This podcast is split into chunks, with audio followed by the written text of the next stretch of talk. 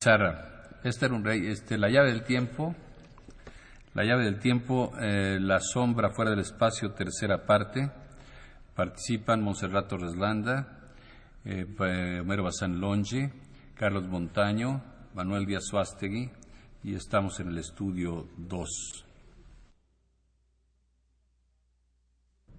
El Consejo Nacional para la Cultura y las Artes y Radio Universidad presentan.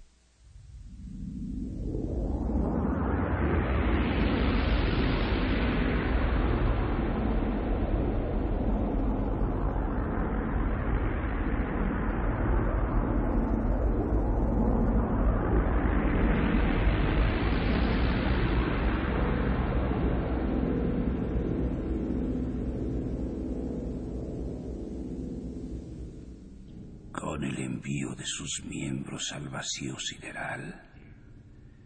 La gran raza podía ver por sí misma cómo era la vida en otros tiempos y lugares y conocerla a través de los seres que en ese determinado momento vivían allí, porque de estos eran las mentes que habían sido enviadas para ocupar el lugar de los miembros ausentes de la gran raza hasta el momento en que se hallasen preparados para volver.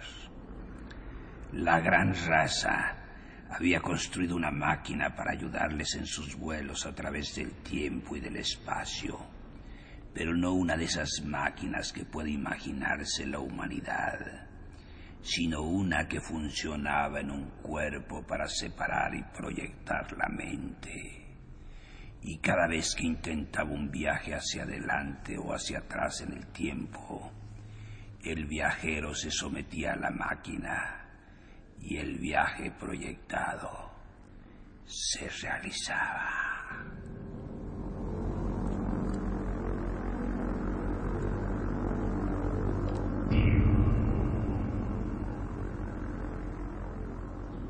Así se trasladaban sin traba alguna a donde quiera que dirigieran sus migraciones en masa. Todo lo accesorio, los aviones, los inventos, incluso la gran biblioteca se dejaría atrás. La gran raza empezaría a construir su civilización, siempre esperando escapar de la destrucción que vendría cuando los primordiales el gran Hastur. Hastur.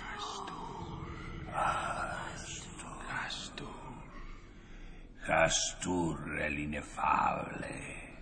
Hastur el inefable. El inefable. Ictulhu. Que yace en las profundidades del agua. Inayar la Totep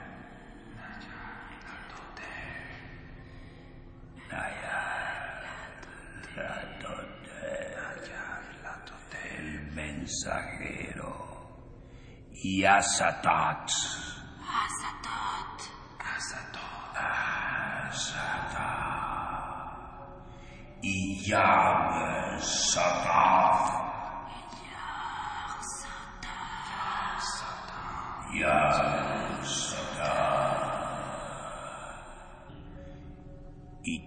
su terrible progenie escapasen a sus ataduras y se ensarzasen otra vez en una titánica batalla con los dioses arquetípicos en sus remotas fortalezas entre las estrellas distantes.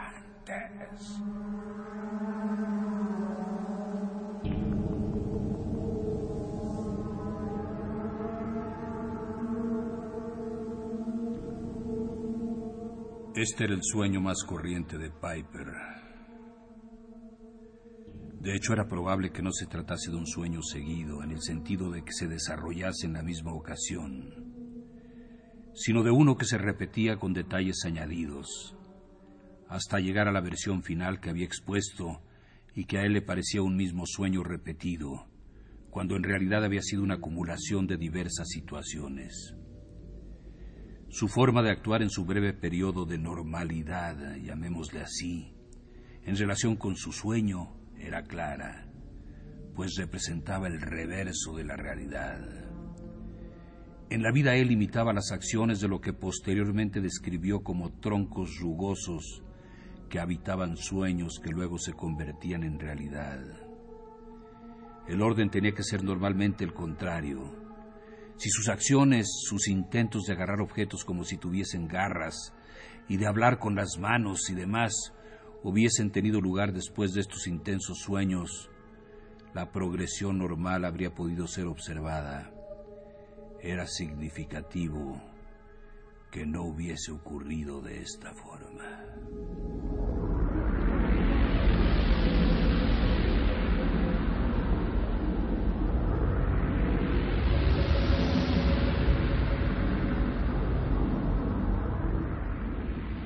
La llave del tiempo.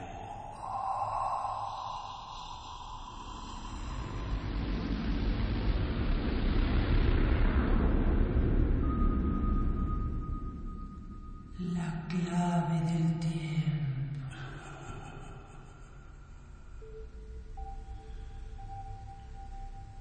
La nave del tiempo.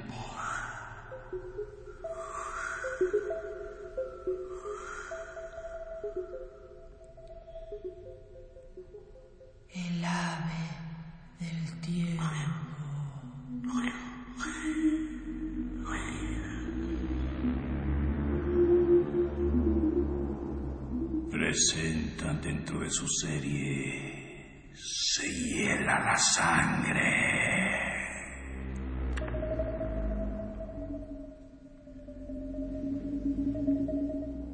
La sombra fuera del espacio. La sombra fuera del espacio.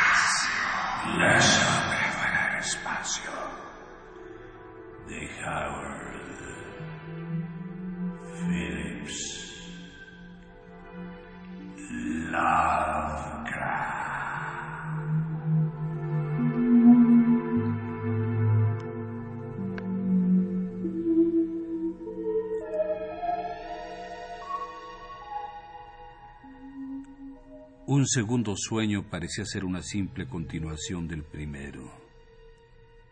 De nuevo Piper se encontraba trabajando en la alta mesa de la gran biblioteca sin poder sentarse ya que no había sillas, y además la forma de tronco rugoso no permitía estar sentado.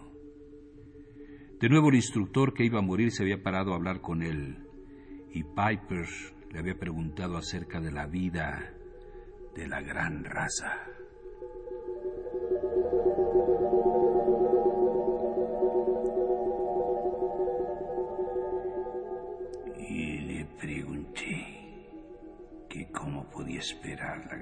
Raza mantener sus planes en secreto si reemplazaba las mentes que se habían desplazado a otro lugar.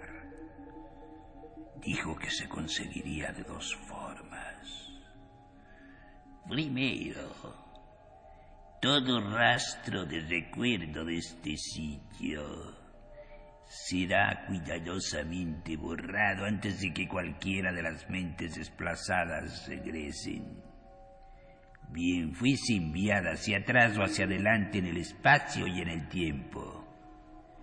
Segundo, si quedase alguna señal, resultaría ser tan difusa e inconexa que carecería de sentido. Cualquier reconstrucción sería tan increíble para los demás que la considerarían un invento de la imaginación o incluso una enfermedad.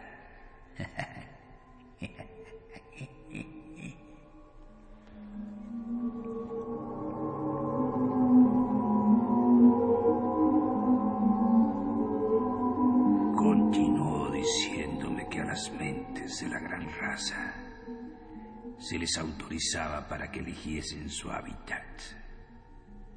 No se les enviaba fortuitamente a ocupar la primera vivienda con la que tropezaban, sino que tenían el poder de elegir entre las criaturas que divisaban aquella que deseaban ocupar.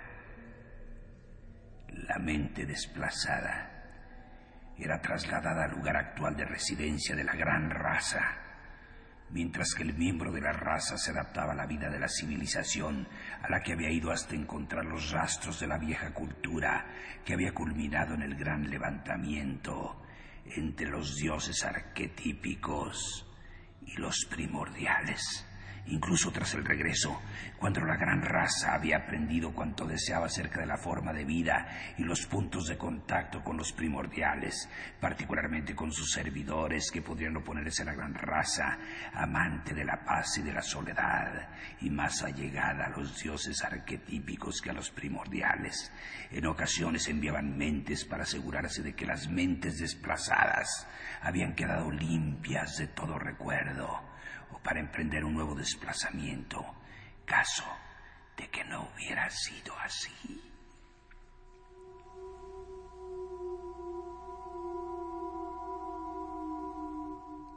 Me llevó a las habitaciones subterráneas de la gran biblioteca. Había libros por todas partes, todos holografiados. Grupos de ellos estaban empaquetados en cámaras rectangulares alineadas, labradas en un desconocido metal brillante.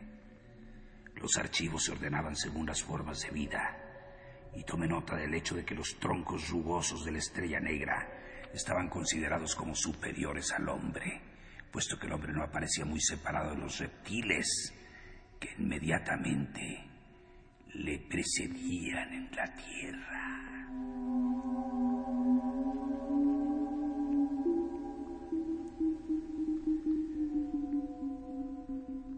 Cuando le interrogué acerca de esto, el instructor respondió, Estás en lo cierto. El contacto con la Tierra solo se mantiene porque en su día ese pequeño planeta fue el centro de las batallas entre los dioses arquetípicos y los primordiales. Y los servidores de estos últimos vivían allí desconocidos para la mayoría de los hombres. Los profundos en las profundidades del océano. Los batracios de Polinesia y del área de Innsmouth Massachusetts. El temible pueblo chocho del Tíbet.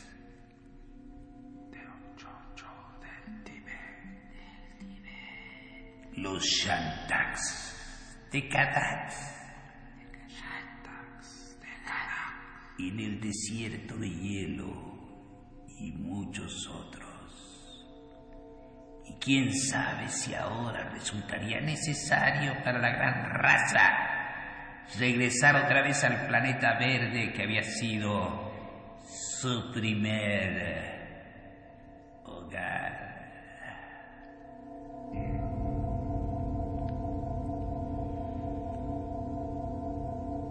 Me dijo que ayer mismo, un tiempo que parecía infinitamente largo, pues la duración de los días y las noches ayer equivalente a una semana en la Tierra, había regresado una de las mentes de Marte y comunicado que el planeta estaba tan cerca de la muerte o más que su propia estrella y que se había perdido por tanto otra de las alternativas.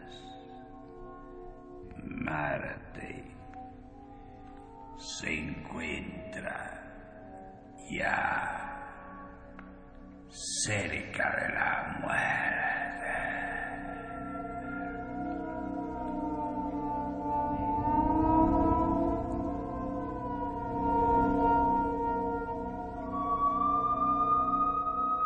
De este subterráneo me llevó a la parte de arriba del edificio. Era una gran torre con una cúpula de una sustancia como el cristal, a través de la cual podía mirar el paisaje exterior. El bosque de lechos que había visto era de hojas verdes, secas, no frescas. Y lejos del borde del bosque se extendía un gran desierto interminable que descendía a un oscuro golfo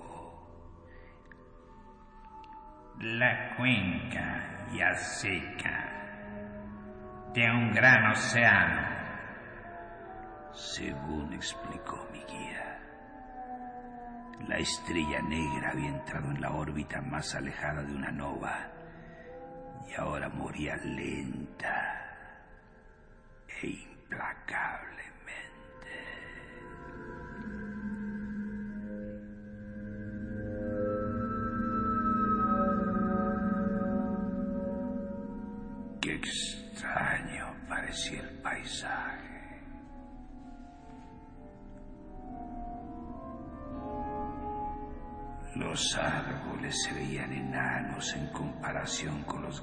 edificios de piedras megalíticas desde donde los contemplábamos.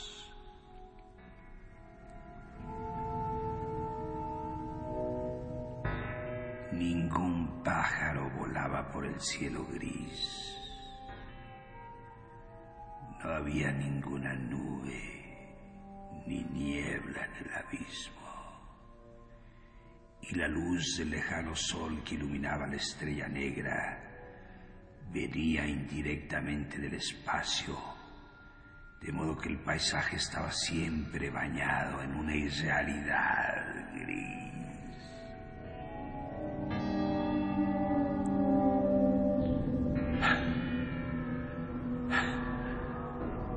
Me estremecí al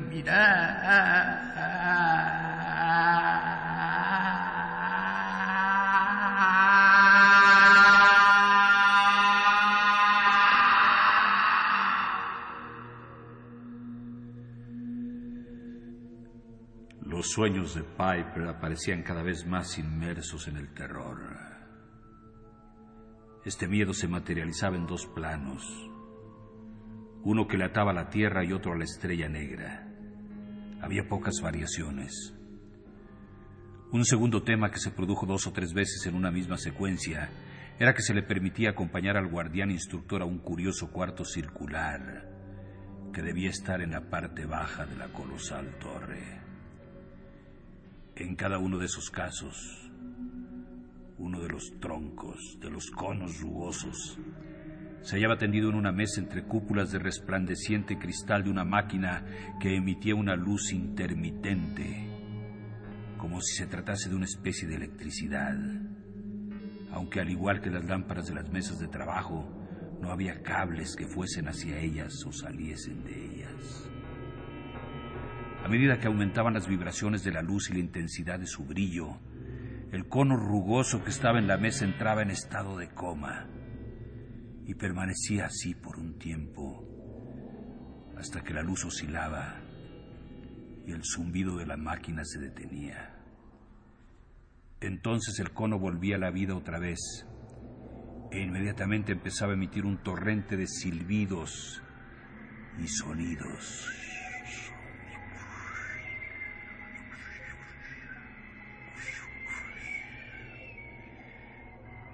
La escena no variaba.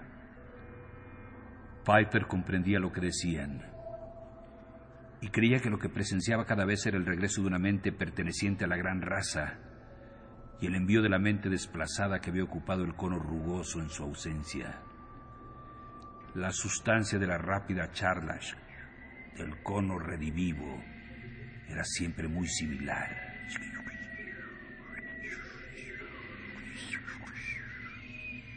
Venía a ser un resumen de la estancia de la gran mente lejos de la estrella negra. En una ocasión la gran mente había venido de Inglaterra después de una estancia de cinco años como antropólogo inglés y pretendía haber visto los lugares en que los sicarios de los primordiales aguardaban. Yes, that happened in London. Well, not in London precisely. It was about 30 miles north of London. And I saw the places in which the primordials were waiting. Some of these places have been partially destroyed.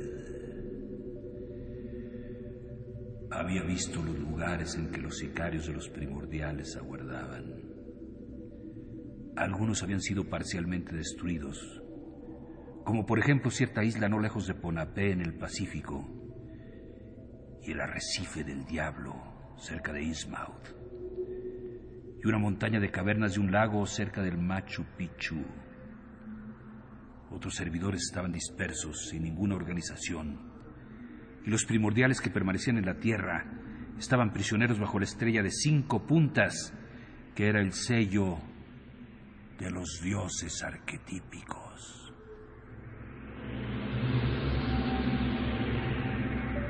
La estrella de cinco puntas, que es el sello de los dioses arquetípicos.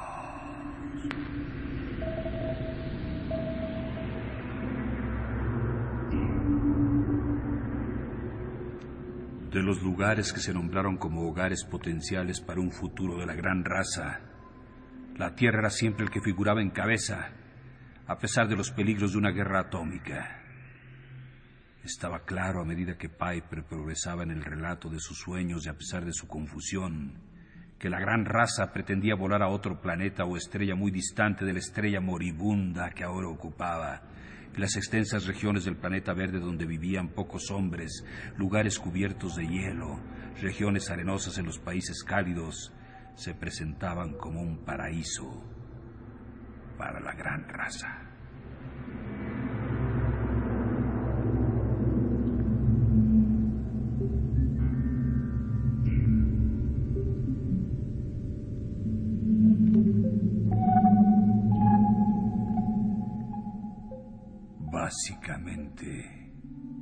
Los sueños de Piper eran todos muy similares.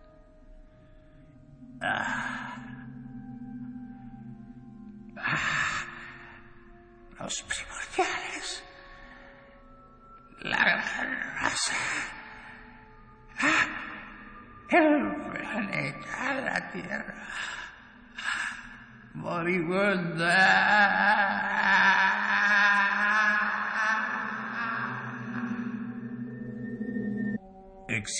Siempre la enorme estructura de bloques megalíticos de basalto.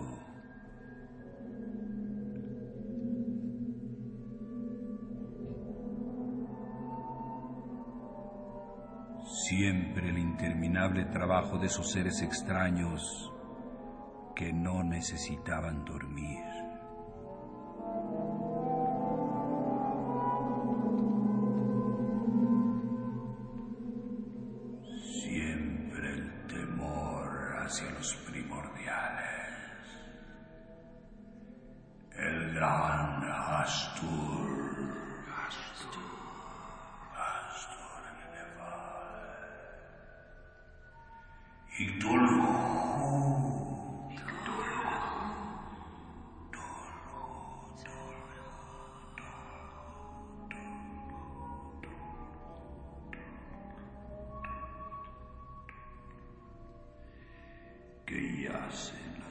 Profundidades del agua. Y Nayar Latotep. Nayar. Nayar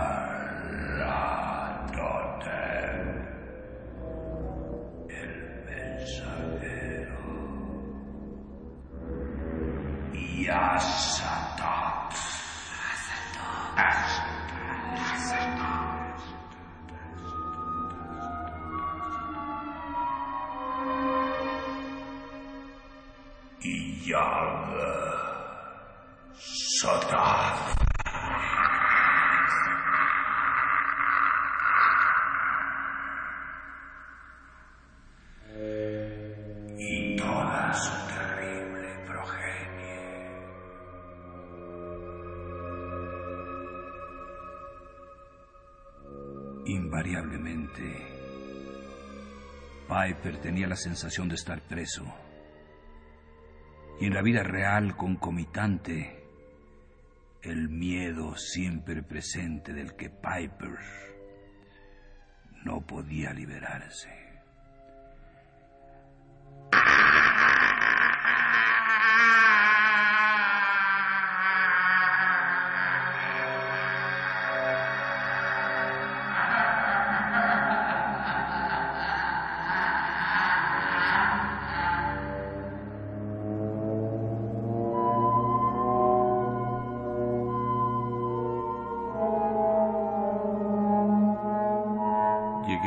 Conclusión de que Piper, incapaz de relacionar los sueños con la realidad, era víctima de una profunda confusión. Uno de esos hombres desdichados que han perdido la capacidad de distinguir si el mundo real es el de los sueños o aquel en que se habla y se mueve durante el día. Pero esta conclusión no me satisfacía del todo. Pronto supe que acertaba al poner en duda la veracidad de mi juicio.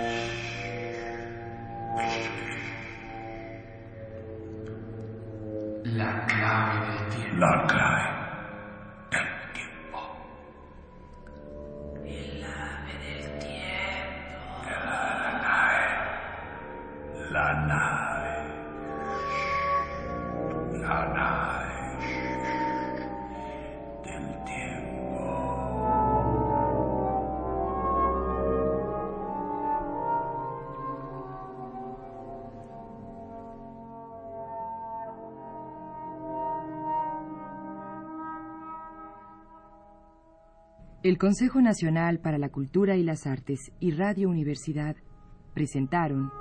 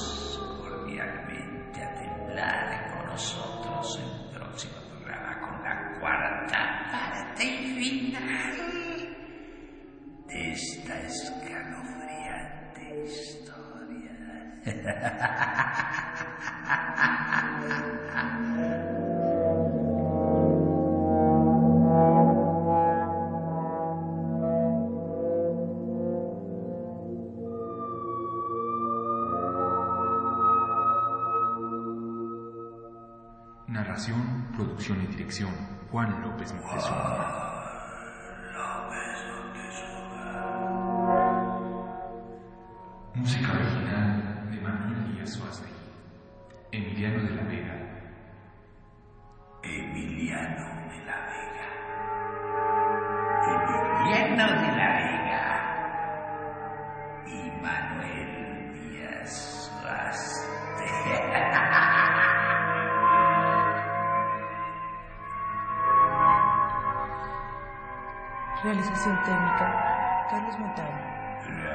Técnica. Carlos, Carlos Montaño.